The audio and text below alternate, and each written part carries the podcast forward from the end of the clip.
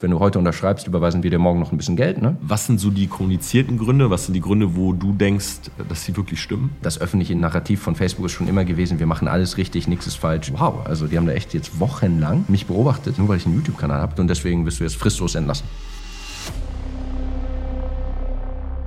Die 2004 gegründete Plattform Facebook gilt mit ihren 2,9 Milliarden Nutzern weltweit als eine der wichtigsten unter den sozialen Medien.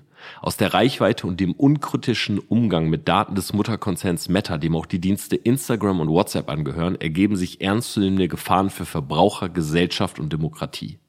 Die Netflix-Doku des Social Media Dilemma zeigt auf, wie manipulativ das Unternehmen wirklich ist. Nicht verwunderlich also, dass man sich entschied, den Mutterkonzern umzubenennen. Aus Facebook wurde Meta. Doch wie es intern wirklich zugeht, wissen nur wenige Mitarbeiter. Und einer von ihnen ist Niklas Steenfahrt der vor kurzem fristlos entlassen wurde. Und ich sage Wake up. Genau der sitzt tatsächlich auch gerade neben mir. Niklas, vielen, vielen Dank, dass du dir die Zeit nimmst. Ich freue mich drauf. Ja, moin, ich freue mich. Niklas Steenfahrt ist es, hast du mir gerade gesagt. Steenfahrt, hätte ich Steenfahrt? gesagt. Also ich spreche das Hochdeutsch aus, aber eigentlich hast du natürlich recht, es ist Pladütsch, Steenfahrt und heißt Steinfass auf Hochdeutsch. Ist es wirklich so? Ja. Und du bist quasi, dein Branding ist der Ex-Facebook-Mitarbeiter. Ich denke, das könnte jetzt das Branding werden auf jeden Fall. Als ich noch bei Facebook gearbeitet habe, habe ich ja nicht so viel über Facebook gesprochen. Ein bisschen, dass ich darüber arbeite, dass ich da arbeite, aber jetzt so immer so in Klammern, weißt du, meine Meinung als Ex-Facebook-Mitarbeiter zum Metaversum und so. Glaubst du, das ist eine, ein Merkmal, was du langfristig durchziehst oder ist das was Temporäres? Also möchtest du irgendwann für etwas anderes stehen als der Typ, der mal bei Facebook gearbeitet hat? Also ich will nicht nur dafür stehen. Ja, ich mache ja Produktivität, ich erzähle ein bisschen von meinen Studienzeiten, Cambridge und so. Aber ich glaube schon, dass es ein Evergreen ist. Also Mark Zuckerberg macht da eigentlich immer irgendwas Dummes und irgendeine Headline und sonst was. Und das ist, glaube ich, ein Thema, das uns noch lange begleiten wird. Da ist man als Ex-Facebook-Mitarbeiter, glaube ich, ganz gut am Start. Kenne ich jetzt auch niemand anderen auf YouTube Deutschland. Muss also, ich auch sagen, ja. Jemand, ja. der wirklich da gearbeitet hat. Wir werden auch gleich in die Tiefe gehen. Ne? Ich habe in meiner Instagram-Story ja auch die Leute gefragt. Ich kann dir jetzt schon sagen, da sind auch echt ein paar kritische Fragen dabei. Du hast gesagt, ist kein Problem für dich. Ja, gib her. Ähm, aber vielleicht mal ganz kurz nochmal was Persönliches. Also du hast jetzt wie lange dort gearbeitet? Ich war gut drei Jahre da. Ich habe im Londoner Büro gearbeitet, in einem der Integrity-Teams und ja, etwas mehr als drei Jahre. Hast aber keinen blauen Haken auf Insta? Ich habe keinen blauen Haken auf Insta. Und weißt du, das ist auch eine, eine lustige Geschichte, denn ich habe... Äh, ich war bei Hamburg 1 mal in so einer kleinen äh, Regionalshow bei Bedo Show und da hat der Moderator mich auch gefragt, sag mal Niklas, äh, wie kriege ich eigentlich den blauen Haken auf Instagram? Und später hatte ich bei Facebook so ein bisschen Stress. Hast du, habe ich ja erwähnt, ne, dass ich, äh, habe ich dir von erzählt, ähm, die haben naja, festgestellt, dass ich YouTube mache. Ist ihnen irgendwie nach anderthalb Jahren aufgefallen und dann meinten sie so, sag mal, du darfst nicht äh, über die Tech-Industrie in der Öffentlichkeit sprechen und haben einen riesen Fass aufgemacht. Und eigentlich hatte ich mich immer positiv geäußert. Aber an dieser einen Stelle, da haben sie es direkt auch zitiert, da hatte ich nämlich dann zu ihm gesagt, als er meinte, wie kriege ich den blauen Haken, meinte ich, na, wie viel kannst du zahlen? Und dann meinte ich aber sofort, naja, Scherz, ich habe ihn ja selber nicht. Und äh, da, eigentlich ist das auch nicht so einfach da intern, das zu kriegen, da gibt's schon äh, feste Regeln. Aber da kamen sie dann natürlich auch tatsächlich auf mich zu und meinten, ja, äh, du hast ja die Corruptibility of Meta-Employees in der Öffentlichkeit diskutiert und äh, haben mir da so ein bisschen einen Strick rausgemacht, aber... Das ist witzig, ja. dass du das sagst, weil tatsächlich mein erster Kontakt zu, ähm, ja, quasi Meta, also damals über Instagram direkt, war halt auch wegen dem blauen Haken. Also ich habe damals den Kontakt zu Instagram bekommen, weil ich ein Video bei YouTube gemacht habe. So bekommst du den blauen Haken. Und mhm. daraufhin kam am nächsten Morgen direkt die Mail, so hey, lass uns bitte mal telefonieren. In deinem Video sind auch ein, zwei Sachen, die sind nicht korrekt gewesen. Mhm. Und waren sie auch echt nicht korrekt? Die waren nicht korrekt, ja. Also habe ich auch, also ich habe das ehrlich gesagt auch schon wertgeschätzt, dass die mich dann so angeschrieben haben. Ich dachte echt, das ist erst Fake. So, das kann ja nicht sein, dass sie wegen dem YouTube-Video, es war damals, mein Kanal waren 20.000 Follower oder sowas. Ja. Das war wirklich selber äh, Instagram in Hamburg. Wir haben dann telefoniert. Ich habe die ein, zwei Sachen geändert. Ne, und das war auch äh, völlig in Ordnung, durfte das Video auch online lassen. Aber das war quasi auch meine Hook, um überhaupt mit denen in Kontakt zu kommen. Ja, spannend. Ich werde ab und zu angeschrieben von so äh, Instagram-Seiten, die angeblich den blauen Haken, die organisieren. Hm. Ein bisschen, ich glaube, das gibt es auch. Ein bisschen Korruption gibt es da. Äh, ganz lustig finde ich es, wenn man das die mir dann schreiben, aber selbst keinen blauen Haken haben. Also wenn du blaue Haken-Services verkaufst, dann ist doch das Mindeste, was du hinkriegen musst, das von einem verifizierten Account äh, zu schreiben, oder? Äh, also Definitiv. Also witzigerweise, ich kenne jemanden, äh, jetzt muss ich mal aufpassen, was ich hier äh, alles sage in diesem Podcast. Mhm. Also ich kenne jemanden, der hat den verkauft und ich habe den sogar damals ein bisschen angeschwärzt. Also ich habe das sogar damals gemeldet, Ja. weil der mehrmals versucht hat, auch Leuten, die ich jetzt kenne, den blauen Haken zu verkaufen und so weiter. Und äh, ich weiß, dass der wirklich permanent gebannt wurde, auch von Instagram. Ja. Der hatte aber selber den blauen Haken. Und ich glaube, der Mechanismus dahinter ist oftmals, dass der über ein Team, wo ein kleineres Team da ist, zum Beispiel irgendwo im Ausland, wo vielleicht nur zwei, drei Leute sozusagen äh, dieses Land managen, da ist dann jemand korrupt und Ja. holt sich nebenbei ein bisschen Schwarzgeld. Aber der blaue Haken, und das ist halt auch wichtig, äh, wenn der weggenommen wird, du kriegst den dann auch nicht mehr. Also du hast dann auch irgendwann, wenn, ähm, wenn Instagram oder Meta dir den wegnimmt, weil du ihn unrechtmäßig sozusagen hattest, dann hast du auch keine Chance mehr auf den Haken, falls du irgendwann die Kriterien erfüllst. Und das ist der Grund, warum ich nie jemandem empfehlen würde, jetzt einen blauen Haken zu kaufen.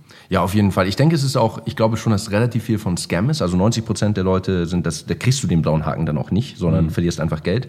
Dann gibt es sicher ein paar ab und zu mal so Korruptionsfälle und es gibt so Medienagenturen, glaube ich, die dann für einen Artikel schreiben und das darüber versuchen zu pushen. Ironischerweise denke ich, dass ich den blauen Haken jetzt bald kriegen werde, dadurch, dass ich als Ex-Facebook-Mitarbeiter über Facebook spreche. Dadurch werde ich, glaube ich, nochmal einen ziemlichen Push kriegen und dann ironischerweise erst dadurch quasi an den blauen Haken kommen. Intern ging es auf jeden Fall nicht. Also ich hätte dann nicht einfach dem Team schreiben können, hey, äh, organisier mal einen blauen Haken. Muss aber ehrlich sagen, ich finde das cool, weil ähm, ich finde es eigentlich gut, weil ich weiß auch, dass zum Beispiel der Heiko hat auch keinen blauen Haken und äh, den habe ich das auch mal gefragt und ich glaube, der hat das auch mal so in der Story erzählt und sagt so, nö, warum soll ich den haben?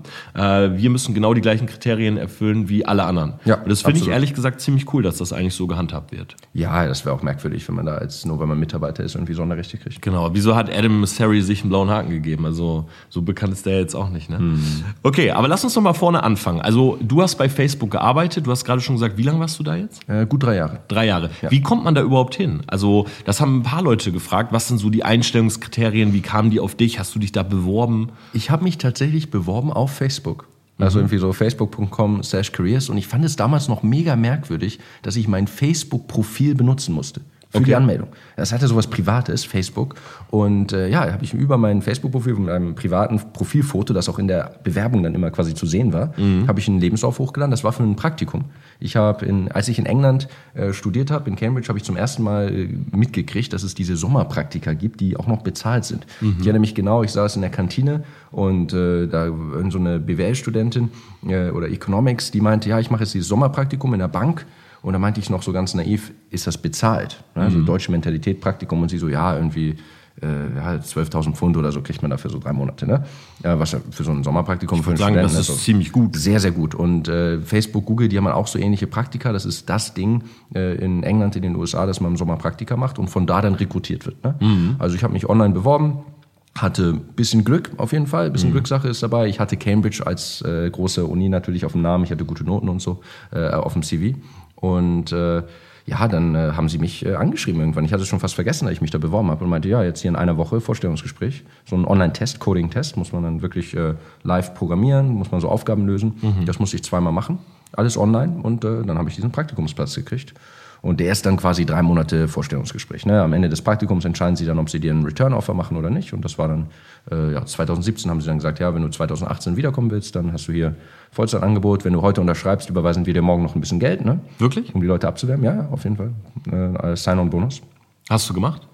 Ja, klar. Also ich, ich, muss ich auch sagen. Also früher haben mir mal Leute erzählt, ja, man lässt sich aus der Industrie abwerben. Ich wollte eigentlich eher in die Wissenschaft gehen, eine Zeit lang. War jetzt nicht der einzige Grund wegen Facebook. Ich glaube, dass es besser zu mir gepasst hat. Aber äh, ich hatte ein PhD-Programm angefangen in Paris, ein Jahr lang.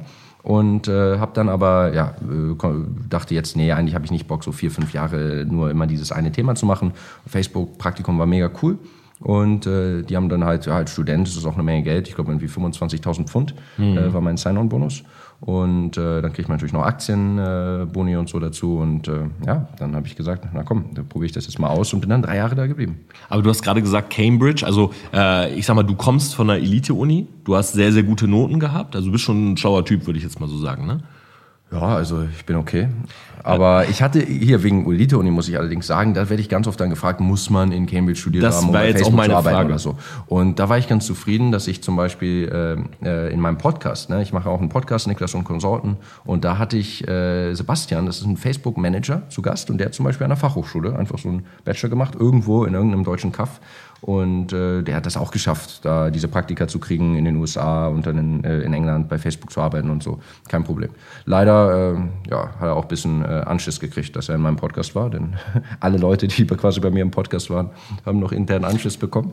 Aber Wir- das ist eine andere Geschichte. Wir haben jetzt gestern einen Podcast aufgenommen. Habe ich irgendwas zu befürchten? Ist mein blauer Haken bald weg, oder? Ja, ich glaube, blauer Haken ist okay. Äh, Also höchstens, äh, vielleicht wirst du gecancelt, wenn ich mir überlege, worüber wir gestern so gesprochen haben. Aber das weiß auch gar nicht, wann ich das hochlade. Also äh, Leute, vielleicht gibt's das schon, wenn das hier scheint.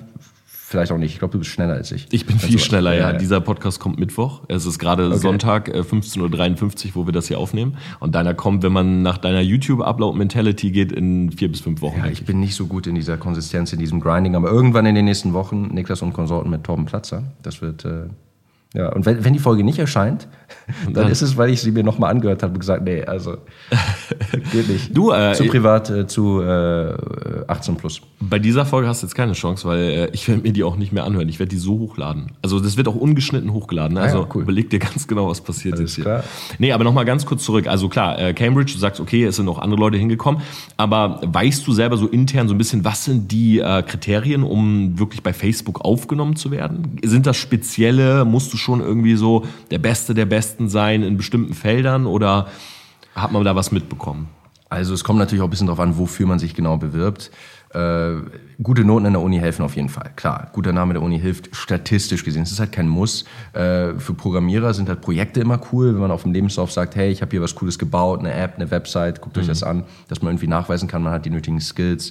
Man kann natürlich sein Lebenslauf generell viel, äh, viel optimieren, also immer wichtig, genau die Sachen draufschreiben, die auch in der Stellenausschreibung sind. Es gibt Leute, die, die schicken ihren se- denselben Lebenslauf an 50 Stellen.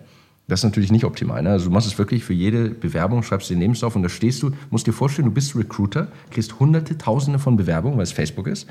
Und die gucken wirklich so ein ganz, ganz simpel. Wir brauchen jemanden, der irgendwie Python-Vorkenntnisse hat. Dann gucken die, steht das Wort Python irgendwo im Lebenslauf nicht? Okay, äh, nächster. Das heißt, das musst du musst es sehr, sehr einfach machen für den, der da durchgeht. Aber es gibt jetzt nicht das eine, was man, also dass man an der und der Uni studiert haben muss oder so. Also, nee, das ja, kommt ein bisschen auf den, auf den Job an, aber ich denke schon, äh, ist ein bisschen Glückssache auch. Und äh, ich hatte keinen Referral, aber wenn man einen Direct Referral hat, also von irgendeinem Mitarbeiter, das hilft schon auch. Hm, so ein bisschen Vitamin B innerhalb der Firma. Ja, man muss trotzdem aber durchs Auswahlverfahren. Das finde ich eigentlich auch ganz cool an dieser, dieser ganzen IT-Kultur, dass die Skills ja doch recht nachprüfbar sind.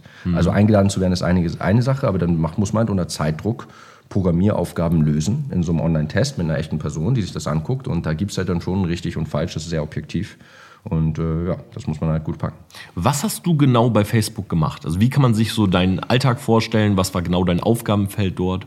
Also das gibt da so zwei Achsen, würde ich sagen. Äh, einmal ist die Frage, welche Rolle man macht und dann ist die Frage, in welchem Team man das macht. Ich war zuerst Data Engineer und dann später Software Engineer. Kann man ein bisschen drüber sprechen, also viel so na, Programmieren. Äh, das Team ist ganz spannend, der Bereich. Ich äh, war nämlich im Integrity-Bereich. Das ist so die Gruppe von Teams, die sich damit beschäftigt, Hassrede, Kinderpornografie, Fake News und alles Mögliche auf Facebook zu bekämpfen. Mein Team war speziell so im User Experience Bereich, also alles, wie die Nutzer damit interagieren. Zum Beispiel, wenn du schon mal was auf Instagram gemeldet hast oder jemanden geblockt hast oder äh, auf Facebook was gemeldet hast oder so, das ist mein Team gewesen, die diese ganzen Flows macht, was man da für Möglichkeiten hat, äh, was dann damit passiert. Ähm, auch so, wenn man äh, Warning Screens angezeigt kriegt, ne? irgendwie das hier ist Fake News oder so ein Blur, weil das irgendwie ein ekliges Bild ist. Äh, das war so mein Bereich. Wenn man so ein ekliges Bild hochlädt in einer Instagram-Story, das wird so geblurrt von Instagram, ähm, ist man dann Shadowbanned? Super schwierige Frage. Ne? Also das, äh, ich weiß es jetzt einfach nicht genau. Das, diese Sachen sind super komplex. Ich habe da nicht am Algorithmus gearbeitet. Ich könnte es mir gut vorstellen. Ähm, letztlich äh, sind das ja nicht so ganz einfache Wenn-Dann-Regeln, dass irgendwie man sagt jetzt das oder jenes, sondern das sind halt äh, riesige neuronale Netze, die alle möglichen Features benutzen. Und es wurde schon in, gerade in den letzten Jahren immer mehr in die Richtung entwickelt, dass die Leute sagen, hey, äh, in so spezielle Integrity-Kriterien. Also ist das irgendwie offensive, ist das irgendwie politisch, ist das eklig, dass das mit berücksichtigt wird. Also ich, es würde mich nicht wundern. Ich, ich finde es halt so spannend, weil das ist ja oft so ein bisschen diese Frage, gibt es den Shadowban, gibt es diesen Button, wo Gibt jemand... es 100 Prozent, kann ich dir 100 Prozent bestätigen. Aber ist das wirklich ein Button, jemand drückt und sagt, okay, äh, Torben Platz hat keine Reichweite mehr? Oder ist das der Algorithmus, nimmt verschiedene Parameter Parameter und so weiter, schränkt sie mehr und mehr ein, so dass irgendwann gesagt wird, okay, den bringen wir nicht mehr raus, weil der hat sehr viele eklige Bilder gepostet, der hat vielleicht auch ein bisschen Verschwörungstheorie drinne gehabt und so. Also ist es ähm, manuell, sind es wirklich Menschen, die sagen, er bekommt jetzt nichts mehr? Nee, letzteres. Oder? Also was du, äh, nein, auf jeden Fall. Es ist nie, ist es, nein, vielleicht in ganz, ganz, ganz prominenten Fällen wird persönlich eingegriffen, wenn er wieder, ich meine, Donald Trump wurde, wurde gebannt. Das ist natürlich, dann, das ist natürlich eine riesen, riesen Diskussion intern. Aber generell sind das wirklich, ist das auf der algorithmischen Ebene und dann wird dann irgendwann mal eine Entscheidung getroffen, äh, dass wir sagen, wir wollen jetzt auch äh, äh, zum Beispiel das Kriterium, ist das ein hasserfüllter Beitrag? Berücksichtigen. Unabhängig wird ein Team sowieso daran gearbeitet haben, sowas zu klassifizieren. Das ist immer das Erste. Dass also, da gibt es so Scores, ja, also die ganzen Teams, die in der künstlichen Intelligenz, im maschinellen Lernen arbeiten, die äh, kategorisieren Beiträge automatisch und die berechnen so Scores. Wie wahrscheinlich ist es, dass dieser Beitrag hasserfüllt ist oder dass dieser mhm. Beitrag Fake News ist und was weiß ich. Und äh, dann äh, wird dann irgendwann eher so global eine Entscheidung getroffen, wir wollen jetzt äh, diese Art von Interaktion äh, weniger haben oder äh, dass diese oder jene Metrik runtergeht und dann sind das so algorithmische Änderungen, äh, dass da diese Parameter berücksichtigt werden und dann ist das effektiv wie ein Shadowban für manche Leute. Mhm. Aber es ist nie so, das wird auch nie Shadowban genannt intern. Ja, also das Wort habe ich noch nie innerhalb von Facebook gehört natürlich, weil das irgendwie, klingt auch irgendwie komisch, dass jetzt irgendwie jemand so durch die Hintertür quasi. Mhm, aber wird. wenn man es jetzt so nimmt, ich meine, ich habe mich auch in den letzten Jahren so viel mit Algorithmen beschäftigt und so weiter, ähm, ist das ja per se gar nichts Schlechtes. Weil der Algorithmus will ja dem User die beste Experience geben. So, warum will er das? Weil natürlich der Konzern viel Geld verdienen will und er möchte, dass Leute Spaß haben in der App und einfach möglichst lange drin bleiben und so weiter. Wenn jetzt zum Beispiel, ich meine, Corona ist halt ein prominentes Ding gewesen, äh, Leute verbreiten Verschwörungstheorien, Fake News, ähm, was es da alles gab, ne? im Impfstoff ist irgendein Chip drinne und so weiter. Ist das nicht sogar gut, wenn der Algorithmus sowas weniger ausspielt? Naja, einerseits ja, es ist aber natürlich dann auch äh, so ein Dammbruch und dann hast du immer diese Grenzfälle und dann ist die Frage, wer entscheidet jetzt genau, in welche Richtung der Algorithmus das pushen soll. Ja? Mhm. Zum Beispiel Corona. Ja, da würden es wahrscheinlich dann die, die, die Mehrheit der, der wissenschaftliche Konsens ist dann eher, dass, okay, das ist jetzt Fake News und das ist hier die, äh, das, was korrekt ist. Aber es ist natürlich schon äh, ein Eingriff in, in die Meinungsfreiheit in eine gewisse Art und Weise. Ja. Äh, sobald Facebook diesen Schritt gegangen ist, sind sie halt plötzlich kein reiner Kommunikationsprovider mehr, sondern auch ein Meinungsmacher in einer gewissen Weise. Und das ist ganz schwer, das äh, abzuwägen. Deswegen äh, stehen sie auch immer so unter Beschuss. Was ja auch in letz letztlich, muss ich sagen, finde ich es manchmal auch ein bisschen unfair. Also seit äh, die mir da mit meinem YouTube-Kanal so viel Stress gemacht haben, bin ich jetzt in Entwickler nicht, so, noch. nicht so gut drauf zu sprechen auf Facebook. Aber trotzdem muss ich sagen, du hast halt manchmal eine Schlagzeile in der, äh, in der einen Zeitung, die sagt, Facebook äh, macht nichts gegen Hassrede, macht nichts gegen Teenage Suicide, macht nichts gegen XYZ. Und dann hast du die andere, die sagt, Facebook zensiert, Facebook äh, greift in die Meinungsfreiheit ein. Ja, choose one. Also entweder äh, man kann alles auf Facebook sagen oder äh, Hassrede wird äh, eingeschränkt. Ich meine, es ist die Frage, wer entscheidet es?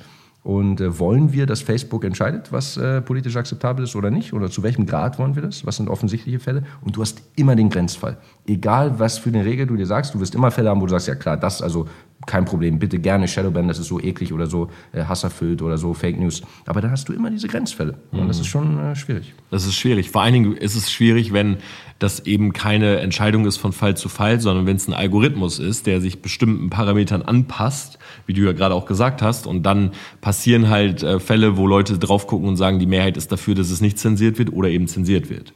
Ja, absolut. Es ist ein bisschen wie wenn man Gesetze macht in der echten Welt. Ja, warum haben wir so kompliziert? Warum brauchen wir Anwälte? Und alles ist so mega kompliziert. Und dann hast du manchmal Gerichtsentscheidungen, wo du sagst, irgendwie fühlt sich das jetzt intuitiv nicht nach der richtigen moralischen äh, Entscheidung an. Das sollte eigentlich nicht so sein, aber es ist halt, weil es ein System ist. Ja, und sobald man jetzt, also man, man kann halt natürlich überhaupt nichts im Einzelfall entscheiden. Das sind alles immer algorithmisch und für alle. Und dann hast du immer diesen Fall, wo du jetzt sagst, ah, das ist eigentlich uncool, dass man das nicht posten kann oder dass es geshadowbannt wird. Oder dieses andere ist jetzt eigentlich uncool, dass es verbreitet wird. Ich zum Beispiel bin ja für eine Perso-Pflicht auf Social Media.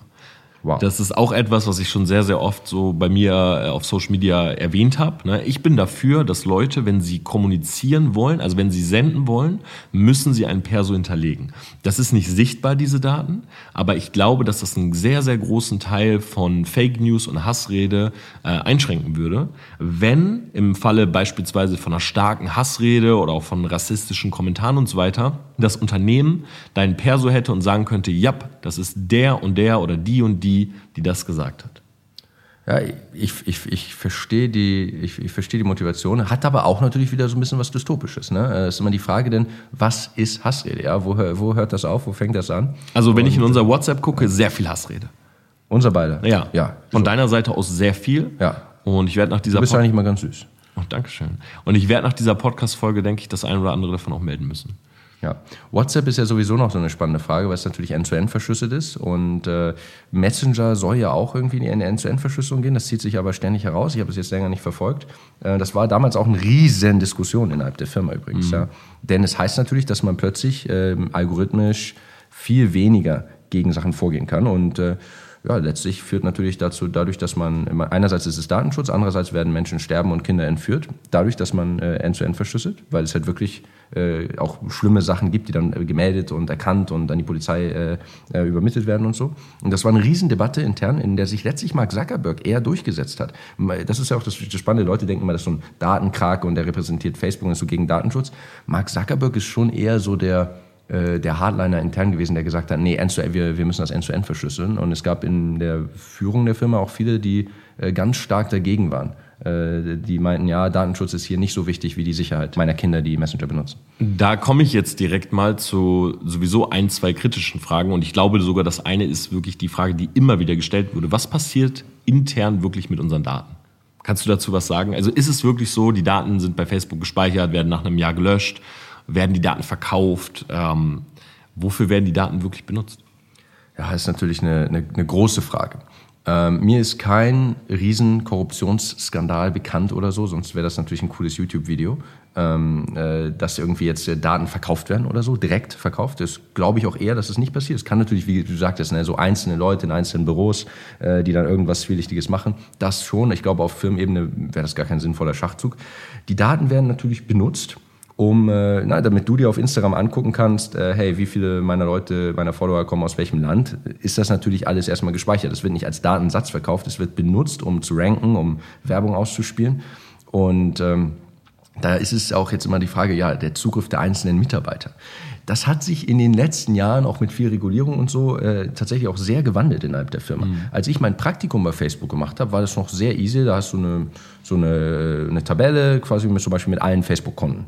Mhm. So, dann kannst du eine einfache SQL-Abfrage stellen. Ja, ich möchte jetzt mal alle Nutzerkonten sehen, die Torben heißen oder alle Nutzerkonten, die, die und dann möchte ich mal deine E-Mail-Adresse sehen oder möchte ich mal deine Telefonnummer sehen und so. Also ich hätte mir da problemlos von jedem Prom Promi irgendwie deren Handynummer aus dem Facebook-Profil besorgen können.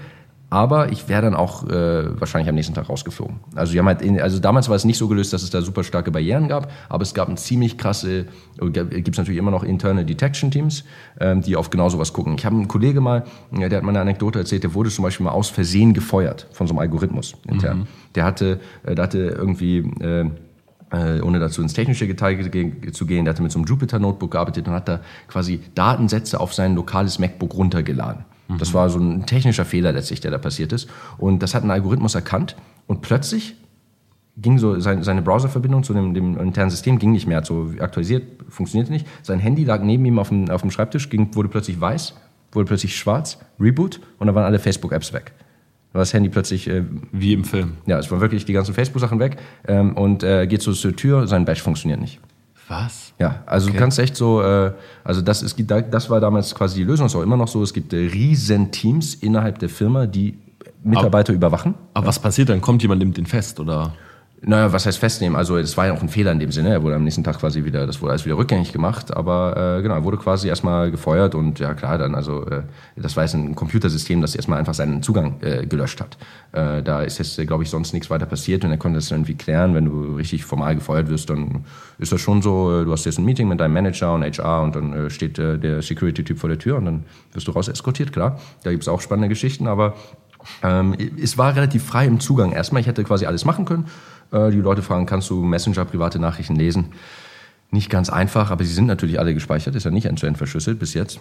Ähm, heutzutage hat sich das sehr geändert. Also man muss sagen, man merkt den Regulierungsdruck sehr, sehr stark. Das letzte Jahr bei Facebook war echt anstrengend, als, aus Programmierersicht. Wenn man einfach Sachen bauen will, man will Änderungen machen und ständig muss das durch fünf Gremien, äh, Datenschutz, Approval, äh, es muss jetzt genehmigt werden, dass wir hier was speichern und hier was speichern und hier was speichern. Sehr, sehr, sehr bürokratisch geworden. Fühlt sich fast so ein bisschen wie so ein, ja, wie so ein öffentlicher Dienstapparat äh, an mhm. äh, durch die ganzen Gesetze. Wie ist allgemein so, ich meine, du, du warst ja jetzt, klar, du warst auch während Corona natürlich dort, das heißt viel Homeoffice, aber du hast ja auch die Zeit gehabt, wo du wirklich in der Company gearbeitet hast, ja. oder? Ja. Das heißt, welcher Standort, wo warst du wirklich am Start? Ich war in London, mhm. bin aber ja, ungefähr alle drei Monate auch nach Kalifornien geflogen. Okay. Und hast dann auch mal so ein bisschen den, den Vibe in der Company mitbekommen? Ja, auf jeden Fall. Und äh, also das Hauptquartier ist natürlich das ist spektakulär. Weil das würde mich mal interessieren, wie ist die Atmosphäre bei, bei Facebook? Hast du Mark Zuckerberg selber mal getroffen? Wie ist der Vibe dort so vor Ort?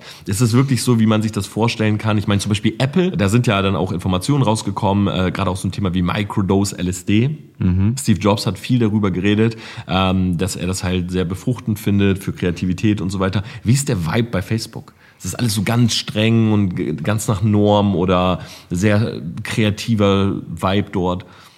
Also was die Leute angeht, muss man sagen, ist es schon auch ziemlich nerdy. Mhm. Also es ist halt eine Tech-Company und die äh, allermeisten Leute haben letztlich irgendwie Informatik oder sowas studiert und das ist der Vibe. Also das muss man schon sagen. Äh, es wird in Kalifornien wird natürlich sehr viel Gras geraucht. Ich muss sagen, ich habe so ein bisschen äh, äh also ein problematisches Verhältnis fast zu Cannabis entwickelt durch die Facebook-Arbeit, äh, weil man halt äh, in Kalifornien ist es ja nicht so Amsterdam legal Coffeeshop, sondern so richtig richtig legal. Mhm. Und äh, das war auf jeden Fall äh, immer eine Sache, aber dass ja jetzt große LSD-Partys oder sonst was äh, stattgefunden haben, habe ich so nicht mitgekriegt. Ähm, man muss erstmal sagen, dass das Hauptquartier von Facebook, von Google, von diesen Firmen, das ist so eine Art Disneyland. Das ist wirklich eine, also ich konnte das erst gar nicht glauben, so eine richtige, dass das alles eine Website ist quasi letztlich, ne, auf eine Website zurückgeht. Wir sind da so durchgefahren. Du hast ja, das ist ja nicht ein Bürogebäude, sondern das sind irgendwie 50 Bürogebäude. Das, das längste Gebäude ist irgendwie zwei Kilometer lang, hat einen Park auf dem Dach. Ist eine Riesenanlage. Wenn du ein Meeting hast in einem anderen äh, Gebäude, dann kannst du dir, äh, musst du erstmal gucken, dass du da rechtzeitig hinkommst. Dann gibt es in jeder Lobby so ein iPad. Da kannst du dir quasi ein Auto bestellen, das dann kommt und dich zum nächsten Gebäude fährt, woanders hin.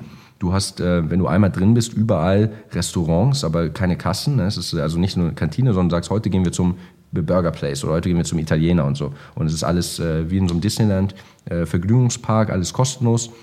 Überall alle möglichen Spielsachen, Fitnessstudio, äh, ja, alle, möglichen äh, äh, Kletterwand und weißt du nicht. Und dann hast du halt diesen, ja, diesen spielerischen Vibe, überall laufen irgendwie ja, so Informatiker rum und äh, unterhalten sich und programmieren, alles sehr leger, natürlich kein Dresscode. Mark Zuckerberg hast du gefragt, den habe ich jetzt noch nicht, habe mich noch nicht mit ihm unterhalten privat, aber ich war schon in seiner Nähe, ein, zwei Meter und äh, in größeren Meetings und Veranstaltungen. Der sitzt da auch tatsächlich relativ normal in so einem Großraumbüro, ähm, aber in so einem besonderen Bereich und äh, es ist so halboffen. Also man kann ihm mal äh, da in bestimmten Bereichen des Büros auf Toilette so begegnen.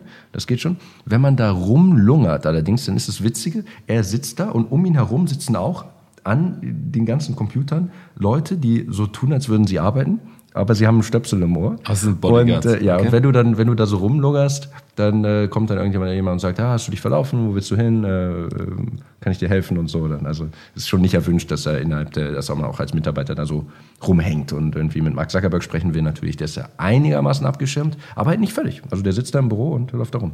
Okay, aber wenn du jetzt zum Beispiel sagst, hey, ich habe da was rausgefunden und so, ich muss mal mit dem sprechen, ist das dann so per Anmeldung oder funktioniert das gar nicht? Du gehst zu deinem Vorgesetzten, der kriegt die Info, der geht wieder zu jemandem und der geht zu Marc oder wie läuft's dann?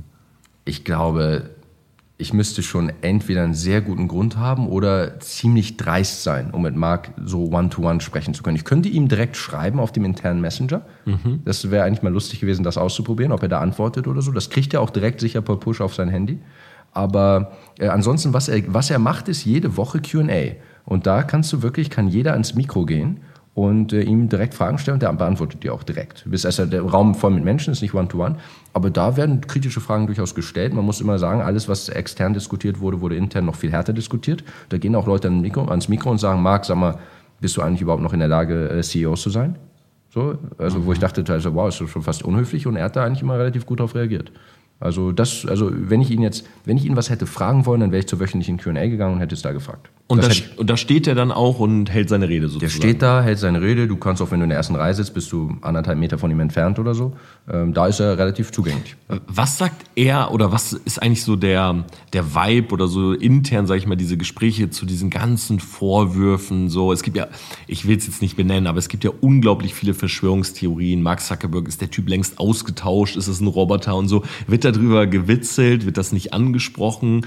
Ähm, was ist eigentlich so die Aussage innerhalb von Facebook? Oder was sagt er also dazu? Also es wird jetzt nicht so, ich meine, also ganz, meistens sind die Leute jetzt nicht so frech, dass sie irgendwie in einer internen Q&A sagen, sag mal Marc, bist du ein, eigentlich ein Echsenmensch? Äh, das habe ich jetzt noch nicht gehört.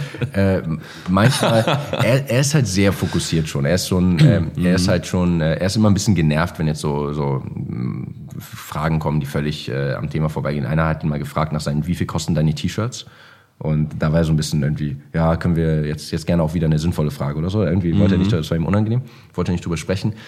Äh, keine Ahnung, wie er genau zu diesen ganzen Vorwürfen steht. Ich weiß, dass er bei, er war in einer Podcast-Folge bei Lex Friedmann. Mhm. Äh, das war mal ein äh, tatsächlich äh, angenehm, überraschend menschlicher Auftritt. Ja? Also ich bin Facebook PR, finde ich immer ganz furchtbar, wie sie sich äh, in der Öffentlichkeit präsentieren. Aber das war mal äh, ganz cool, dass er da so offen gesprochen hat. Da wurde er auch gefragt, äh, wie geht es dir eigentlich damit, dass die Leute dich nicht mögen? Und da hat er so ein bisschen drüber gesprochen. Ich glaube, dass er sich damit, dass er sich an diese Rolle so ein bisschen gewöhnt hat, dass die Leute diese Witze machen und diese Memes gibt und dass er so viel kritisiert wird. Dass ihn das gar nicht mitnimmt, kann ich aber, ich meine, wir kennen das, oder? Also mhm ein, äh, zehn positive Kommentare wiegen, äh, können äh, einen negativen manchmal nicht auf Social Media schon nicht aufwiegen. Und auch wenn du äh, so einen Status wie Mark Zuckerberg hast, glaube ich schon, dass ihn das manchmal bestimmt beschäftigt, dass äh, die Leute da sowas äh, Persönliches draus machen. Mhm.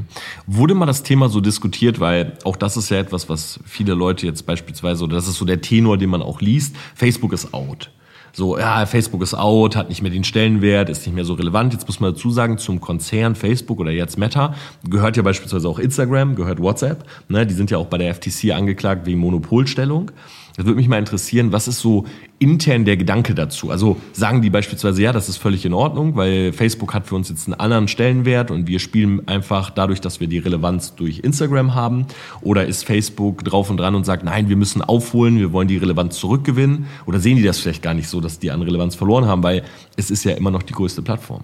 Ja, ich würde sagen, also meine Intuition ist, dass Facebook halt Marks Baby war und dass er relativ lange versucht hat, äh, es immer wieder Richtung Facebook zu pushen. Mhm. Äh, du wirst dich erinnern, bevor vor dem Meta Rebranding kam dieses äh, äh, nicht Rebranding, aber kam diese Aktion plötzlich mit Instagram from Facebook, WhatsApp from Facebook, mhm. ja, dass sie das überall reingeschrieben haben. Mhm. Ich glaube, das war wirklich Mark und letztlich hat er dann gesagt, okay, komm, jetzt machen wir, was ja eigentlich noch äh, cleverer ist, dass wir sagen, wir machen eine neue Brand, die alles vereinigt. Intern ähm, wird jetzt nicht irgendwie gesagt, so viel darüber gesprochen, die Leute benutzen mehr Instagram als Facebook. Man muss auch eine Sache dazu sagen, was wirklich manchmal äh, die Leute sehr unterschätzen ist, dass es natürlich sehr eine Frage des Alters ist und auch des Landes.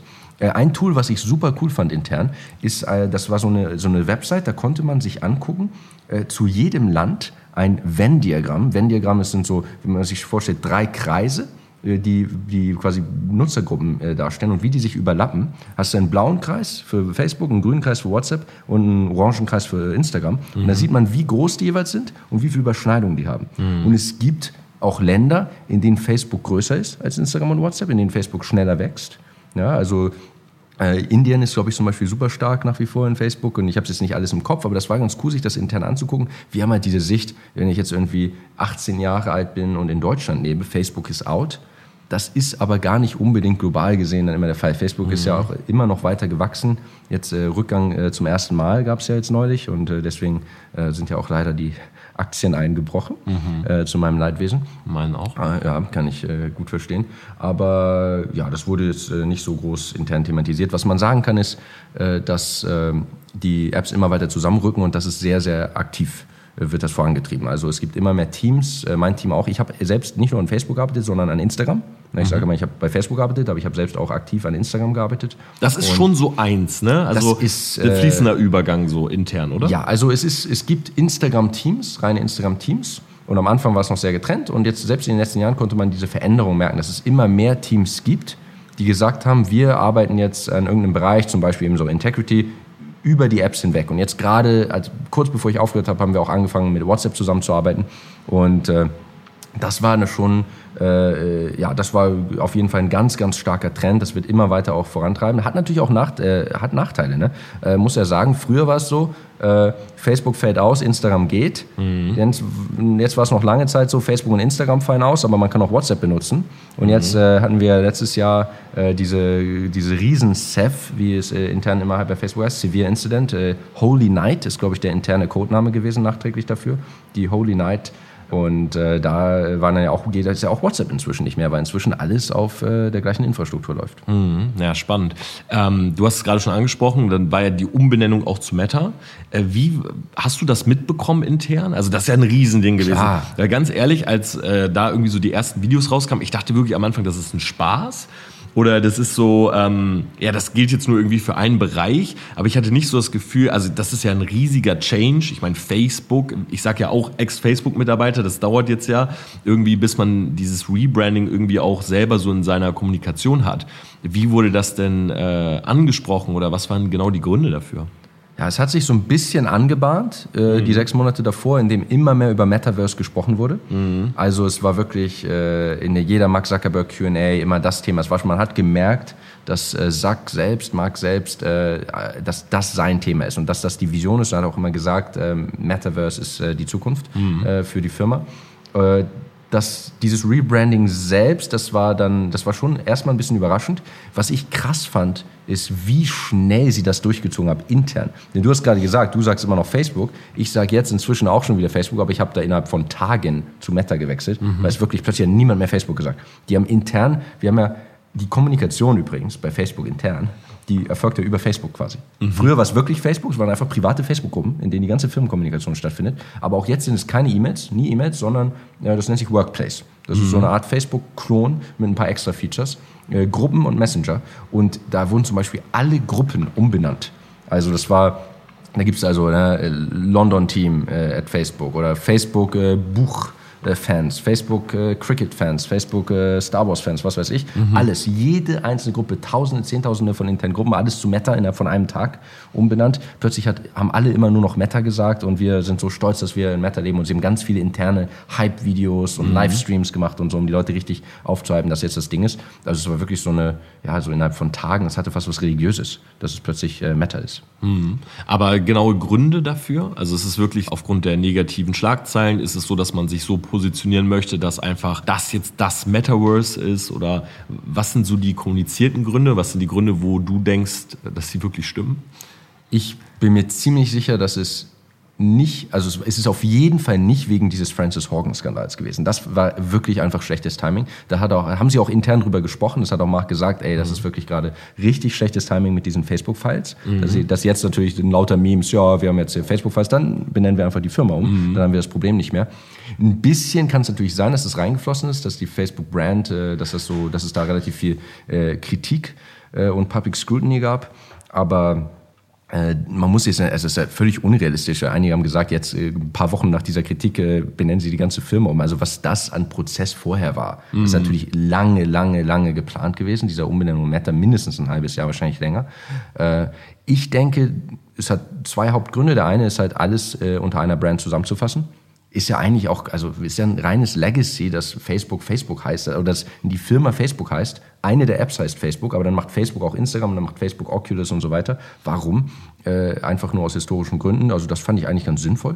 Und es macht eben ein ganz, ganz klares, es setzt ein ganz, ganz klares Statement. Metaverse ist die Zukunft. Meta ist, äh, ist das, was die Firma insgesamt machen will. Das ist das, was, worunter alles subsumiert wird. Und äh, ja, das ist äh, Zielsetzung. Es sind auch viele gegangen nach der Umbenennung. Also ich kenne viele Kollegen, die gesagt haben, ja, irgendwie so Social Media fand ich cool, aber Metaverse ist nicht meine persönliche Zukunftsvision und da kann ich mich nicht mehr so mit identifizieren. Oder mhm. vielleicht wieder andere, die dann gerade deswegen da arbeiten wollen. Kann natürlich auch sein. Also, also ich muss ehrlich sagen, ich finde, ähm, ich fand es sehr, sehr smart. Ich fand das Timing auch unglaublich gut. Klar, es war jetzt blöd, was diese Files angeht und so. Aber man hatte so das Gefühl, gerade auch so hier, sag ich mal, in der Landschaft so in Deutschland, das Thema Metaverse kommt gerade auf. Ja. So global natürlich jetzt oder international, vor allen Dingen auch in den USA und so, natürlich schon viel, viel größer. Aber irgendwie, das kommt gerade so rüber und in dem Moment sagt Facebook, wir heißen jetzt Meta. Ich dachte mir so, okay, das ist schon irgendwo ein Geniestreich, weil auf einmal stellt sich so ein riesiger Konzern hin, einer der größten der Welt und sagt, wir sind das Mutterschiff. Ja. Für diese ganze neue, äh, neuen, ich nenne es ja gerne so Zugänge zum Internet, neue Zugänge zum Internet, VR-Brille, RR und so weiter. Ähm, ich, also ich fand den äh, Schachzug auf jeden Fall sehr, sehr smart. Ich fand es auch gut, übrigens. Und mich würde jetzt aber mal interessieren, weil natürlich sagst du richtig, ähm, das hat ja viel auch so damit zu tun, Metaverse, was jetzt alles kommen soll. Ähm, Facebook oder jetzt Meta hat ja selber auch zum Beispiel mit Horizon Workrooms einen Metaverse Space. Was ist deine Meinung dazu? Wie siehst du die Metaverse? Siehst du das äh, eher problematisch? Ähm, siehst du es positiv entgegen? Hast du selber eine VR-Brille zu Hause? Ich habe äh, eine VR-Brille, die habe ich mir gerade so noch mit äh, unserem internen Discount geholt, äh, bevor ich gehen musste quasi. Ähm, Wie hoch ist der interne Discount? Ist irgendwie halber Preis oder so gewesen. Halber Preis? Ja. Oh. Ähm, beziehungsweise die VR-Brillen, die kann man sogar, äh, das habe ich sogar nicht mehr rechtzeitig gemacht, äh, die kann man sich komplett vom Fitnessbudget äh, wieder absetzen lassen. Also Facebook hat, das haben sie auch gerade erhöht, man hat irgendwie ein paar tausend, zwei, dreitausend Pfund oder so im Jahr für Fitnessstudio-Mitgliedschaften und solche Sachen. Äh, Fitness- und Wellness-Budget. Und äh, da geht auch die äh, Quest von ab, weil man ja, wenn man Beat Saber spielt oder so, Sport macht. Mhm. Ne? Okay. Äh, das heißt, es ist dann quasi, äh, man zahlt dann nur die Steuern oder so. Ähm, ist ein taxable benefit. Ich habe mir, ich habe eine VR-Brille. Ich muss sagen, ich finde es was für mich halt immer noch das Problem ist, wirklich bei dieser Virtual, Virtual Reality ist, äh, dass ich diese Brillen ein bisschen anstrengend finde einfach. Ich kriege immer mhm. relativ schnell dann irgendwann davon Kopfschmerzen. Deswegen bin ich jetzt nicht so ein Fan davon, darin zu arbeiten. Also ich würde, glaube ich, Horizon Workrooms und so ist jetzt für mich in dem jetzigen äh, Stadium äh, nicht so attraktiv. Ich finde es cool als Vision. Äh, ich finde auch immer, man muss halt nach dem nächsten Ding suchen. Und ich finde es beeindruckend, äh, also Facebook und Mark Zuckerberg, die haben sehr gute Entscheidungen getroffen in der Vergangenheit, finde ich, mit Instagram, mit WhatsApp, mit äh, solchen strategischen Richtungswechseln. Und dann ist immer die Frage, was kommt jetzt als nächstes? Ja, jetzt hast du, du bist das irgendwie, du hast die ganzen weltgrößten Social Media Apps, was machst du jetzt? Und da hat man jetzt plötzlich so eine ganz neue Vision, wo man plötzlich wirklich immer ganz, wieder ganz am Anfang ist. Ähm, es gibt äh, bei Facebook im Büro hängen überall so Plakate, This journey is 1% finished. Mhm. Und das fühlte sich eigentlich gar nicht mehr so echt an nach einer Weile. Denn irgendwie ist es, es ist echt nur ein Prozent zu Ende. Äh, wenn du dir Facebook und Instagram anguckst, passiert da noch so viel passieren. Und mit diesem Meta, Metaverse-Gedanken, plötzlich denkt man wieder, ja, also das ist auf jeden Fall natürlich plötzlich mega in den Kinderschuhen. Und es ist eine, ich finde es super spannend Einmal äh, virtuelle Realität, aber hab ich, haben wir gestern kurz drüber gesprochen. Äh, ich denke auch, dass diese anderen Sachen, Augmented Reality, einfach ein Facebook-Portal, dieses Videochat-Device, das habe ich meinen Eltern geholt und jetzt porteln wir immer. Und es fühlt sich schon viel, viel echter an, darüber zu Videochatten, als einfach mit dem Handy. Mhm. Oder diese, diese Sonnenbrille, mit der man dann Leute filmen kann, so ein bisschen wie in der äh, Black Mirror-Episode, wo man äh, sein Gedächtnis quasi äh, jederzeit abrufen kann. Äh, das ist auch alles für mich Teil des Metaverse. Also, dass man, äh, dass es so ein bisschen diese Interaktion verschwimmen. Ich kann verstehen, warum es auch dystopisch wirken kann.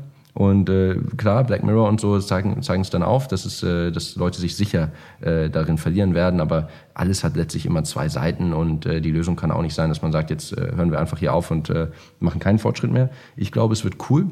Ich glaube, es wird äh, große Herausforderungen äh, an uns stellen und äh, ja, Suchtpotenzial und äh, pipapo und äh, genießen wir physische Interaktionen dann immer noch. Klar kann man immer sagen, aber ja, ich glaube, es, es wäre auch irgendwie es wäre irgendwie langweilig, wenn wir es nicht ausprobieren und das nicht entdecken. Und wie krass ist es, dass wenn wir sowas entwickeln können, dass man wirklich in so einer virtuellen Realität ist. Ich meine, die Matrix-Filme sind schon auch eine echt alte Vision und dass mhm. die Menschheit sowas dann mal umsetzen kann, ist schon spannend, finde ich. Wie ist die interne Meinung denn allgemein so zu sowas? Suchtpotenzial, Kritik. Ich denke jetzt auch an die Netflix-Doku, Social Media Dilemma.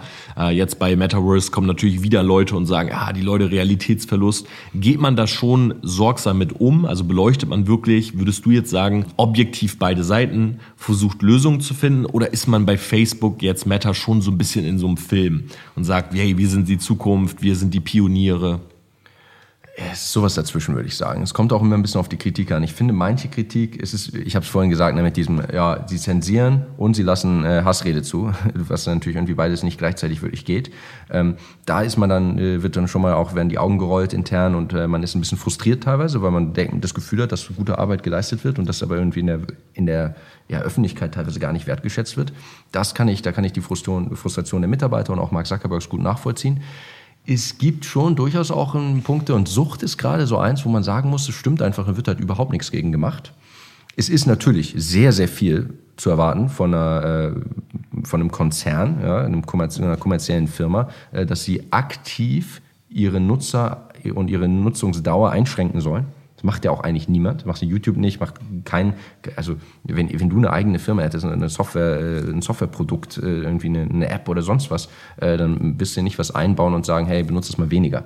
Das ist schon viel verlangt. Aber es ist nicht, das, das stimmt. Das war so eine der wenigen Sachen, die mir bei Social Dilemma gut gefallen haben, dass sie, dass es natürlich stimmt, dass du die ganzen lokalen Teams haben, die alle relativ mit guter Absicht das beste mögliche Produkt machen wollen, die beste mögliche Experience. Und in der Summe ist das Ganze halt, was schon, äh, ja, was natürlich wirklich äh, also einen Dopaminrausch äh, erzeugen kann und man scrollt von einem Reel zum nächsten und da wird jetzt nicht intern groß gesagt, hey, wollen wir noch mal ein bisschen weniger machen oder so. Das habe ich noch nie gehört. Gibt es auch kein Team, das sich damit beschäftigt. Mhm. Ähm, bei anderen Sachen, Hassrede und so, ist die Kritik überzogen, finde ich, aber das war ein Punkt. Ja. Ob man jetzt bei Social Dilemma, muss ich sagen, als Film, das wäre natürlich noch ein bisschen seriöser und besser gewesen, wenn da jetzt nicht diese komischen drei Typen immer in dem gestanden hätten, die dann so bedrohliche Musik im Hintergrund. Die Zahnräder gedreht und, und so. so einzelne Leute gelenkt, weil das ja genau nicht der Fall ist. Das ist ja auch, haben wir eben darüber gesprochen, es werden ja nie einzelne Leute überwacht. Es ist nie mhm. jemand, der jetzt guckt, ich gebe dir jetzt das vor oder das vor. Und äh, die, diese ironischerweise war Social Dilemma ja mega manipulativ. Also die haben ja richtig Extrem. tief in die psychologische Trickkiste gegriffen, um äh, Facebook negativ darzustellen. Die waren ja extrem unsachlich in, in ihrem Medium, das sie gewählt hab, haben. Das äh, hat es so ein bisschen abgeschwächt für mich. Aber wie gesagt, diese Suchtcharakter, da ist immer ein Punkt, wo ich sage, ja, da, ich weiß nicht genau, was die Lösung ist, aber da könnten, könnte man auf jeden Fall mehr machen. Aber mich hat es trotzdem mal interessiert, ich meine, ich weiß nicht, ob du dabei warst oder so, aber als das Ding rauskam, dieses Social Media Dilemma, ähm, das kam ja auf Netflix. Ja. Das ist ja eine riesige Doku dort. Ja. Ne? Ich habe sie auch erst ein bisschen später angeguckt, muss ich sagen, aber ich weiß noch, das kam damals raus. Ich habe viele Nachrichten bekommen. Ja, Tom, was sagst du dazu? Was sagst du dazu? Weil ich auch jemand bin, der, sag ich mal, viel Instagram propagiert hat, auch in den letzten Jahren. Ähm, hast du das so intern mitbekommen? Das Ding kommt raus. Was passiert dann? Es ist wie ein Tsunami-Einschlag gewesen. Ja, auf jeden Fall. Also das wurde nur geteilt wie gesagt, die interne Kommunikation ist Facebook. Ja? Also Workplace ist Facebook. Da gibt es virale Posts. Da gibt es äh, Algorithmen intern. Mhm. Da gibt es Kommentare und Likes und Angry Reacts. Es wurde nur geteilt, es wurde nur diskutiert. Jede Woche, wochenlang, äh, vielleicht monatelang, war jede Mark Zuckerberg Q&A, so die Hälfte der Zeit, wurde über Social Dilemma und äh, das mhm. Medienecho danach gesprochen. Riesenthema, Riesendiskussion. Ähm, ich glaube, der Grundtenor war, dass die Kritik hauptsächlich ungerecht ist es gab immer auch Stimmen, die sagen, ja, dieser Punkt vielleicht so ein bisschen, aber generell äh, war es eher so nach dem Motto, ja, wir wissen alle, dass das meiste davon nicht stimmt. Äh, wie gehen wir jetzt damit um? Aber wie ging man damit um? Gab es irgendwie eine große Pressekonferenz, ein großes Statement von Zuckerberg selbst? Das ist eine gute Frage, ehrlich gesagt. Also es, es würde mich überraschen, wenn sie da irgendwas Sinnvolles gemacht haben, weil wirklich, also ich, ich finde es immer wieder ganz, ganz, ganz erstaunlich, wie solche großen Firmen, äh, wie, wie schlecht die PR von Facebook ist, wie schlecht sie mit Social Media insgesamt sind. Ich weiß nicht, ob du dir mal den Meta-YouTube-Kanal angeguckt hast. Das nee. ist wirklich ein schlechter Witz. Die haben natürlich immer Kommentare deaktiviert, Dislikes deaktiviert schon früher. Und äh, da hast du dann halt so, ich meine, sie haben ja, äh, dass, dass ich so selbstständig YouTube machen, äh, mache, wollten sie nicht. Aber ich habe da so einigermaßen authentisch einfach als Mitarbeiter so erzählt und das so ein bisschen persönlicher gemacht. Und da gab es immer Leute, die sagen, ah ja, wenn du bei Facebook arbeitest, äh, dann sind das wohl doch nicht alles irgendwie völlig äh, komische Spinner, die irgendwie uns überwachen wollen. Und äh, der Meta YouTube-Kanal, da sind immer so zwei, drei Minuten Video von Mitarbeitern. Und das war eine riesen interne Initiative, um es persönlicher zu machen, um das, um Facebooks PR, um mal echte Menschen zu zeigen, die bei Facebook arbeiten. Und dann hast du da jemanden, der sitzt auf so einem Sessel, äh, aus zehn Perspektiven gefilmt, professionelle Videografie und sagt dann, ich arbeite bei Facebook, weil mir Datenschutz und die Sicherheit von Menschen wichtig ist und weil ich die Welt verbessern will. Und so, dann mhm. liest er so zwei Minuten so ein Skript ab. Das ist einfach ein Werbeclip. Und äh, dass sie das nicht verstehen, dass das nicht effektiv ist. Das finde ich ganz erstaunlich. Und genauso Social Dilemma und all diesen Sachen. Das öffentliche Narrativ von Facebook ist schon immer gewesen, wir machen alles richtig, nichts ist falsch mhm. und äh, wir wollen uns einigen und möglichst wenig Stellung nehmen. Mhm. Du bist jetzt nach drei Jahren nicht mehr dabei. Ähm, kannst du ein bisschen was darüber sagen? Hast du gekündigt? Wurdest du gefeuert? Wie ist das Ganze zu Ende gegangen? Beides tatsächlich. Das habe ich aber noch nie erzählt. Das ist hier Breaking News auch für, für meine Follower. Ähm, äh, Komme ich gleich zu. Also wie es angefangen hat, ich habe... Ähm, ich habe das durch Kollegen mitgekriegt. Ich habe Kollegen, die zu mir gekommen sind und sagen, sag mal, ich wurde hier, äh, hier kam so ein Team, Employee Investigations, und die haben angefangen, die haben Fragen über deinen YouTube-Kanal gestellt. Oder dann, dann wurden äh, Leuten äh, und die haben meinen privaten, also naja, firmenintern, aber meinen One-to-One-Chats mit anderen Kollegen durchsucht und die dann Leuten in Meetings gezeigt und über mich ganz viel gesprochen und so ein riesen Investigation gemacht und sich aber nie an mich gewandt. Okay. Und äh, das war ganz, ganz merkwürdig, wie sie da meine Podcast-Gäste und alle möglichen Leute äh, interviewt haben. Ich will nicht zu sehr ins Detail gehen, weil die Leute immer noch bei Facebook arbeiten mhm. und ich will, will, die da nicht irgendwie in, die, in die Pfanne hauen. Ähm, irgendwann bin ich dann mal äh, zu meinem Manager gegangen und habe gesagt, hier ist irgendwas los in meinem YouTube-Kanal, was, was, was geht denn? Und äh, er meinte, ja, der war auch ganz frustriert, ganz netter Kerl, mein, mein Vorgesetzter. Äh, der meinte, ja, das habe ich auch mitgekriegt, aber ich, die haben gesagt, ich darf nicht mit dir sprechen darüber. Die müssen erstmal alles investigaten. Und äh, dann ich, bin ich zu HR gegangen und habe gesagt, also ich finde das irgendwie, äh, das ist, ich fühle mich nicht wohl damit, ich weiß nicht, wie ich jetzt weiterarbeiten soll, wenn irgendwie hinter meinem Rücken gegen mich ermittelt wird in der Firma, was ist denn los? Also redet doch einfach mit mir. Ich habe ja nie ein Hehl daraus gemacht, dass ich YouTube mache. Ich war immer der YouTuber im Team. Ich mache meine Videocalls, im Hintergrund steht mein Equipment. Äh, alle wussten es, Manager, Director. Und äh, ja, dann äh, am nächsten Tag wurde ich auch eingeladen in so ein Investigation-Meeting und sie haben mir vorher dann noch äh, ganz, ganz viel äh, PDFs geschickt mit allem Content, den ich je produziert habe, transkribiert und ins Englische übersetzt. Haben sie also auch gut in, in, ins, sind sie gut ins Geld gegangen, wenn du mir überlegst, so, allen meinen Content, meine Fernsehauftritte mussten ja eine Übersetzerfirma machen und dann NDAs unterschreiben und so. Also dachte ich so, wow, also die haben da echt jetzt wochenlang ja. mich beobachtet, äh, nur weil ich einen YouTube-Kanal habe. Und letztlich äh, könnte ich jetzt ewig Anekdoten erzählen, wie das Ganze abgelaufen ist. Letztlich war wirklich der Vorwurf, ne, dass du öffentlich über die Tech-Industrie sprichst. Also äh, hier und da, nach jemandem blauen Haken, meine Anekdote meinen sie, ja, was meinst du, hast du jetzt da irgendwie was Negatives gesagt, aber es war nicht wirklich, du hast irgendwie schlecht über Facebook gesprochen, habe ich auch nicht. Es war einfach, du hast über Facebook gesprochen. Oder du hast überhaupt öffentlich gesprochen. Nicht, nicht mal, ich darf immer zu Google sprechen oder zu sonst was sprechen. Tech Industry. Und dann ist das also, wirklich geregelt in den Verträgen, ja, dass ja, man es nicht darf? Ja, es ist irgendwie 200, Seite 273 in der Employee Policy, ne? also mhm. nicht direkt im Vertrag, aber okay. sie sagen ja, Facebook-Mitarbeiter dürfen nicht ohne Erlaubnis öffentlich über die Tech-Industry sich äußern. Äh, super krass ist auch, Facebook ist da auch eine Ausnahme, also es gibt ganz, ganz viele Google-Mitarbeiter, die öffentliche YouTube-Kanäle haben zum Beispiel. Mhm. Äh, Google, Netflix, Twitter wäre alles kein Problem. Äh, Facebook ist halt einfach äh, gerade völlig, äh, die haben Angst. Die haben Angst vor jeder Art Form von Öffentlichkeit, äh, die wollen sich einigeln, äh, die wollen alles kontrollieren und denken, dass das die beste Strategie ist. Ich glaube es nicht. Ich glaube, YouTube-Kanäle wie meiner wären bessere Pair, aber sie wollen es so machen, sie wollen das Risiko nicht eingehen. Und ähm, ja, dann ist es letztlich dazu gekommen, dass sie gesagt haben, also du kriegst jetzt eine Verwarnung und Bonus-Cut und so und alle möglichen Sachen, aber du darfst noch bleiben. Äh, du musst allerdings jetzt äh, umgehend allen Content löschen, der was mit der Tech-Industry zu tun hat. Okay. Was schon, ja, mal, der, Kam das so in diesem Meeting ja. schon oder waren das mehrere also Prozesse? Ganz viele Meetings, ja. Ich wurde okay. erstmal, also ich war erst stundenlang verhört. So, ich musste ganz erinnerst du dich, dass du das und das, auch so lächerlich, ne? Immer so, so, so, so formell. Also, es ist ein Skript auf dem Tisch mit dem, was ich im Video gesagt habe. Und dann erinnerst du dich, dass du in einem Video das Folgende gesagt hast. Dann musst du sagen, ja, ich erinnere mich. Ich Wurde das, das aufgezeichnet so? Ja, alles ganz genau protokolliert. Du wirst da von mehreren Leuten gleichzeitig interviewt. Äh, mega, mega, mega weird. Aber hast du nicht irgendwie Angst gehabt, so, also ich stelle mir das, wo wurde, war das in London direkt? Das, na, das, das wäre wahrscheinlich noch merkwürdiger, äh, wenn es in Person wäre. Es war natürlich jetzt Corona und ich war gar nicht im Büro, sondern im Homeoffice. Äh, das heißt, es war per Videochat über so ein Portal. Okay. Äh, und außerdem waren die Teams auch teilweise gar nicht in London. Also zum Beispiel dieses Team in Employee Investigations, die sitzen primär in Singapur. Das sind Leute, von denen ich nicht mal wusste, dass es sie gibt. Äh, die auch mit meiner, ein, ein, mit meiner Arbeit selbst nichts zu tun haben. Manchmal haben dann Leute gesagt, ja, vielleicht war es ein Vorwand, um dich loszuwerden oder so. Nee, äh, meine Ratings waren super, äh, ich hatte immer super Feedback. mein Manager war zufrieden mit mir und war mein ganzes Team, alle waren da sehr, sehr unglücklich, wie das gelaufen ist. Ich hatte auch noch ganz netten Abschied, habe super Beziehungen zu den Leuten, aber da gab es halt so eine interne Struktur, interne Corporate Strukturen, die haben halt den Auftrag bekommen, sowas zu unterbinden, dass Leute sich öffentlich äußern und die setzen das dann mit allen Ressourcen, die sie da zur Verfügung haben, um. Und äh, da hat man dann, das war dann schon sehr, sehr, sehr äh, nüchtern äh, in, diesen, in diesen Meetings und äh, unpersönlich äh, und teilweise auch ganz, ganz weird. Also äh, ich habe da zum Beispiel, äh, ich hatte einen Kumpel Pushka äh, in meinem Podcast, der hat ein bisschen über Facebook AI gesprochen und so. Und da habe ich nur dann äh, zum Beispiel, meinte er, hat er darüber gesprochen, dass er, seine indischen Eltern hatten immer ganz hohe Erwartungen und er mhm. musste unbedingt in Cambridge studieren und so. Und da meinte ich, ey, das erinnert mich so ein bisschen irgendwie an Big Bang Theory, da gibt es so einen Charakter Raj, mhm. der macht immer Videochat mit den Eltern. Und dann kam sie auch in diesem Investigation Meeting, so als würden sie einfach irgendwas alles finden wollen, was es zu finden gibt. Und meinten so, ja, äh, erinnerst du dich, dass du irgendwie äh, äh, äh Kommentare über, über, über, über Pushkas äh, Ethnie äh, gemacht hast, gemacht hast und so. Also äh, wow, haben sie so angefangen, okay. so, so eine, äh, mach ich so, ja, fast jetzt, versuche jetzt auch noch eine Rassismuskarte so in den Mix zu werfen, zu den anderen acht, neun Policies, die ich anscheinend gebreached habe. Ne? Mhm. Haben sie als NDA, Code of Conduct und so. Aber letztlich ging's, der Kritikpunkt in den Meetings war immer wieder nur, du hast dich öffentlich geäußert Und äh, äh, das mit dem Rassismus haben sie auch nicht weiter reingenommen, aber da haben sie mal so geguckt, ob sie da auch was kriegen können.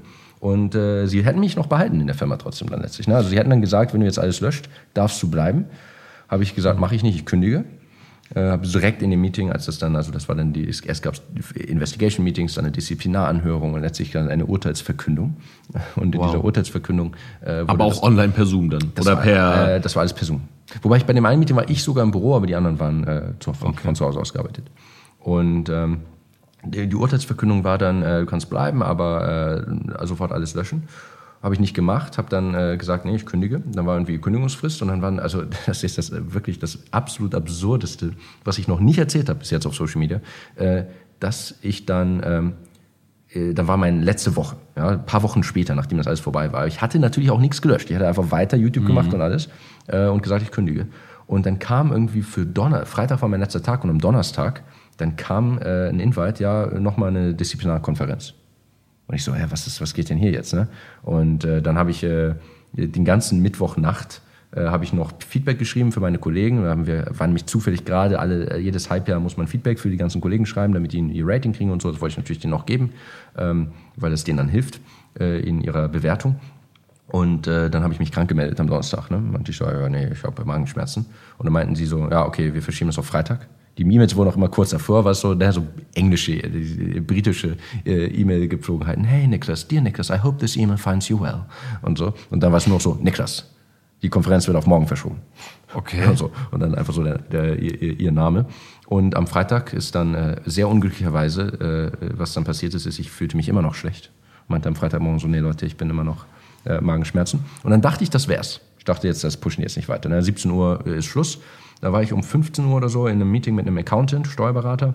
Äh, und äh, hab dann hat mir eine Kollegin geschrieben auf Messenger, äh, dem normalen Blue Messenger, und meinte so, ja, ich wollte nur noch mal sagen, war mega cool mit dir zusammenzuarbeiten.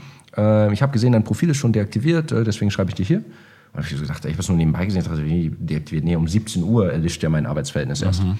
Und dann äh, habe ich in meine E-Mails geguckt und dann haben sie, kam eine E-Mail und dann meinten sie, ja, äh, da du krank bist, haben wir die Disziplinaranhörung in deiner Abwesenheit durchgeführt und äh, wir haben festgestellt, dass äh, deine Social-Media-Aktivitäten äh, Gross Misconduct sind. Gross Misconduct ist so das Äquivalent, wenn ich jetzt äh, auf Mark Zuckerbergs Schreibtisch gepinkelt hätte. Ja, also das Schlimmste, was geht und deswegen wirst du jetzt fristlos entlassen. Okay. Ja, das war zwei Stunden, bevor ich sowieso nicht mehr dort gearbeitet hätte. Aber warum haben die das gemacht? Das ist eine ganz spannende Frage, die ich mir bis heute stelle. Ich glaube hauptsächlich aus Prinzip irgendwie, dass sie gesagt haben, du hast ja jetzt deinen Content nicht gelöscht, du hast nicht aufgehört zu posten, du hast einfach deine Videos weitergemacht und du hättest jetzt äh, alles löschen müssen trotzdem. Ich glaube, ähm, das war schon irgendwie äh, auch was Persönliches, hatte ich fast den Eindruck. Also musst dir vorstellen, das war jetzt auch, mhm. äh, das waren jetzt also ganz einzelne Leute, mit denen ich da letztlich auch nur Kontakt hatte. Und äh, die haben dann natürlich auch gemerkt, dass ich irgendwie sage, ja, okay, äh, hat mich jetzt nicht so beeindruckt. Ne? Sie so, ja, du musst jetzt das, das, das, haben da so einen riesen Fass aufgemacht, Urteilsverkündung. Ich sage so, ja, tschüss, ich kündige. Ich mache einfach weiter auf YouTube. Und äh, ja, alles gut. Ich habe mir ja anderthalb Jahre meinen Kanal gegönnt, habe irgendwie ähm, über, über 100.000 Abonnenten gemacht und äh, war, ja, war ja gut. Und äh, irgendwie äh, wollten die das dann nicht auf, äh, darauf beruhen lassen und vielleicht auch einen Prä Präzedenzfall schaffen, vielleicht sich darauf vorbereiten, falls sie irgendwann in der Zukunft mal einen Rechtsstreit mit mir haben mhm. oder sonst was. Äh, es heißt natürlich, dass ich nicht mehr bei Facebook arbeiten kann, weil ich jetzt formal, formal, also ich hatte zwar gekündigt und dann Wochen später und dann diese zwei Stunden Unterschied, äh, die heißen jetzt natürlich, dass formell mein Kündigungsgrund bei Facebook nicht ist, ich habe gekündigt, sondern ich wurde rausgeschmissen wegen schweren Fehlverhaltens. Äh, das ist natürlich jetzt quasi in meiner Akte, also wenn ich jetzt nach einer Empfehlung fragen würde oder so, da würde sie sagen, nee, da haben wir wegen schweren äh, Missvergehens äh, rausgeschmissen. Äh, aber in der Praxis, der einzige Unterschied, den es gemacht hat, war, ich war zwei Stunden früher raus. Hast du noch irgendwas zu befürchten? Also kommt da jetzt ein Rechtsstreit? Werden die forcen, dass du die Sachen runternehmen musst? Geldstrafen? Das sicher nicht. Das sicher nicht. Geldstrafen wäre, glaube ich, auch unrealistisch. Ähm, ich, äh, es ging da wirklich erstmal nur um das Arbeitsverhältnis. Sie, das Einzige, was sie tatsächlich gemacht haben, da habe ich mich auch in meinem YouTube-Video darüber lustig gemacht. Ich habe auf meinem Kanal dann ein relativ großes YouTube-Video gemacht. Davon haben mir einige Leute auch abgeraten und meinen, nee, leg dich nicht mit Facebook an. Ähm, äh, da habe ich aus einem Anwaltsbrief sogar vorgelesen, aus, in dem Video. Denn sie mhm. haben mir noch einen Brief vom Anwalt geschickt, dass ich mein äh, Social Media und LinkedIn aktualisieren soll. Mhm. Da stand nämlich immer noch, dass ich Facebook-Mitarbeiter bin. Und da meinten sie, ja, äh, jetzt bis Montag musst du das updaten, dass du Ex-Facebook-Mitarbeiter bist. Sonst äh, würden wir weitere rechtliche Schritte einleiten. Wow. Ähm, also da dachte ich auch, hätten sie natürlich nochmal nett fragen können und äh, ne, so ein Messenger-Ping wäre auch okay gewesen, äh, dann hätte ich das auch geändert. Ich hatte halt einfach, ich hatte auch so lange gewartet, weil ich halt dieses Video vorbereitet hatte und du weißt ja, ich bin da, äh, mein Prozess ist dann ein bisschen langsamer. Ähm, war dann natürlich eine coole Vorlage. Ich habe den Brief dann in mein Video mit reingenommen und mich ein bisschen drüber lustig gemacht und meinte dann auch so in meinem Video, ja, also schick gerne weiter Briefe, ist immer guter Content. Ne? Ähm, kam dann auch nichts mehr. Ich bin aber sehr gespannt, ob da noch was kommt. Ja, ich auch. Muss ich ehrlich sagen, weil irgendwie klingt also ich finde, du hast viele Dinge, wo jetzt auch zum Beispiel in meiner Instagram-Story ähm, Leute haben wirklich ein ganz krasses Bild von Facebook. Also was du sehr bestätigt hast, ist schon so ein bisschen dieses Sektenartige. Äh, ist aber, glaube ich, auch in den USA normaler als hier. Also den Leuten so eine Art Themenpark zu geben, Free Food, Fitnessstudio, viel Spaß. Die Leute sollen in der Arbeit, so diese Culture wird viel, viel krasser, finde ich, äh, in den USA propagiert innerhalb von Firmen wie beispielsweise hier in Deutschland. Dem sogar Wohnraum Wohnraum im Büro jetzt gebaut. Ja. Also es gibt Leute, die wohnen im Facebook-Büro. Ja, weil man halt will, dass diese Identität zu 100 Prozent Meta ist. So, und das ist, wenn du das hier in Deutschland machst, glaube ich, wird das noch viel schneller attacked. Aber diesen, dieses Bild haben natürlich viele gehabt. Ich glaube auch, dass diese Netflix-Doku bei vielen im Kopf ist. Und die denken, okay, da sitzen wirklich Leute an den Zahnrädern. Ich finde, du hast vieles davon aber auch ausgehebelt. Ne, auch so Thema Datenschutz, dass es schon alles sehr, sehr ernst genommen wird. Ja. Auf der anderen Seite dieses Ende jetzt das erinnert wieder so ein bisschen an den Film. Mhm. Ne? Es wurde in, investigated, Leute haben das irgendwie übersetzen lassen für wahrscheinlich Zehntausende von Euro am Ende. Es ist auch so ungeschickt deswegen. Ne? Also ich war wirklich, äh, also es hätte ähm, viel, viel besser alles enden können. Ähm, ja, das ist, äh, ich glaube, es ist auch nicht, nicht böse gemeint im Grunde. Ne? Also da hat irgendjemand sich hingesetzt und gesagt, wir müssen gegen da aufpassen, dass nichts mehr geleakt wird. Und mhm. daraus ist in dieser riesen Corporate-Struktur dann sowas, sowas geworden. Aber ja, was soll ich sagen? Ich bin gespannt, ob noch was kommt. Äh, zum Beispiel in diesem Podcast habe ich sicher, äh, könnte es natürlich sein, dass aus Facebook-Sicht äh, ich gehe wieder gegen alle möglichen äh, äh, Vorschriften verstoßen habe. Ich meine, die NDA ist lebenslänglich, äh, die man da unterschreibt bei Facebook. Ja, das ist nicht irgendwie, dass das nach ein paar Jahren, dann darf man plötzlich alles sagen oder so. Ähm, letztlich kann sich sowas ja nur vor Gericht klären. Das ist auch das, das, das Schwierige. Ich habe mit meinem Anwalt darüber gesprochen. Ähm, in diesen Verträgen versuchen die Firmen ja alles zu schützen. Alles, was irgendwie intern ist irgendwie äh, jetzt intern deklariert oder implizit, Prozesse, Dokumente, Inhalte, völlig egal, Strukturen, soll man nicht drüber sprechen. Äh, es gibt Gerichtsurteile aus der Vergangenheit, die sagen, das können Firmen gar nicht, mhm. sondern sie dürfen eigentlich nur Handelsgeheimnisse schützen. Handelsgeheimnisse habe ich nicht in der Öffentlichkeit mitgeteilt. Ich spreche nicht über proprietäre Technologie zum Beispiel, die nur Facebook benutzt und die nicht öffentlich bekannt ist. Aber ich bin gespannt. Das Gute ist, dass das äh, Thema so viel Aufmerksamkeit kriegt. Ich habe jede Menge äh, Anfragen, Podcasts, äh, Presse bekommen. Das Video hat sehr gut performt, war in den Trends. Und ich glaube, das macht es sogar ein bisschen sicherer für mich. Denn äh, jeder Brief, den Sie mir vom Anwalt schicken, ist ein Video. Ne? Darf man bei Facebook darüber reden, wie viel man dort verdient? Auch wieder. Ich, kein, also da, das ist tatsächlich ein Bereich, da meinte der Anwalt ganz klar, das würden, da, das würden Sie nicht durchkriegen. Also darf man nicht aber sie, ist, aber sie dürfen es eigentlich nicht verbieten. Wie viel also hast du dort verdient? Ähm, das kann ich dir sagen, weil ich ja auch es bei Stern TV mal gesagt habe, äh, in der Sendung, da ging es um ein gerechtes Gehalt. Ähm, damals waren es so äh, ungefähr 19.000 im Monat brutto. 19.000 Euro? 19.000 Euro, ja.